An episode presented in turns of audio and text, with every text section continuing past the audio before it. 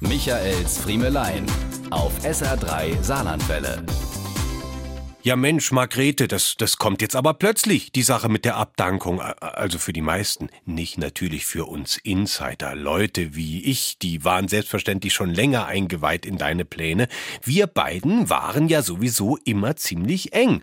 Spätestens seit damals, als wir uns 2014 begegnet sind. Ja, das war eine Nummer, die muss ich Ihnen erzählen. Ich war damals schon lange Fan von Margrete, der einzigen Monarchin, die ihren Dutt mit Zigaretten hochgesteckt hält.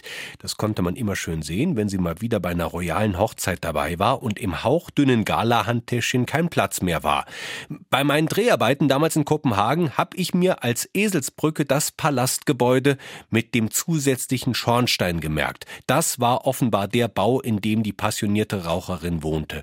Aber und jetzt komme ich wieder zu unserer wunderbaren Begegnung von damals zurück. Auf besagtem Palastteil wehte just am Tag unserer Dreharbeiten nicht die dänische Flagge. Gerade als ich mit dem deutschen Fernsehen zum Filmen der Wachablösung in der Stadt war, weilte Margrete offenbar nicht im Büro.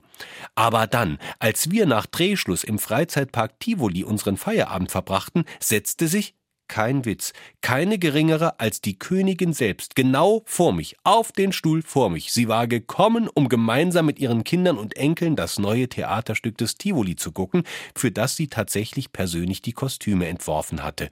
Neben dem Rauchen eine weitere Leidenschaft ihrer Majestät. Und so kam ich nicht nur doch noch zu meinen Filmaufnahmen, sondern es gab ein Wort das andere und wir verbrachten seither viele Weihnachtsfeste und Jahreswechsel und, und, und. Aber was erzähle ich Ihnen? Jeden jedenfalls, Margrete, ich werde dich vermissen auf dem royalen Parkett Europas. Diese und mehr von Michaels Friemelein gibt's auch als SR3 Podcast.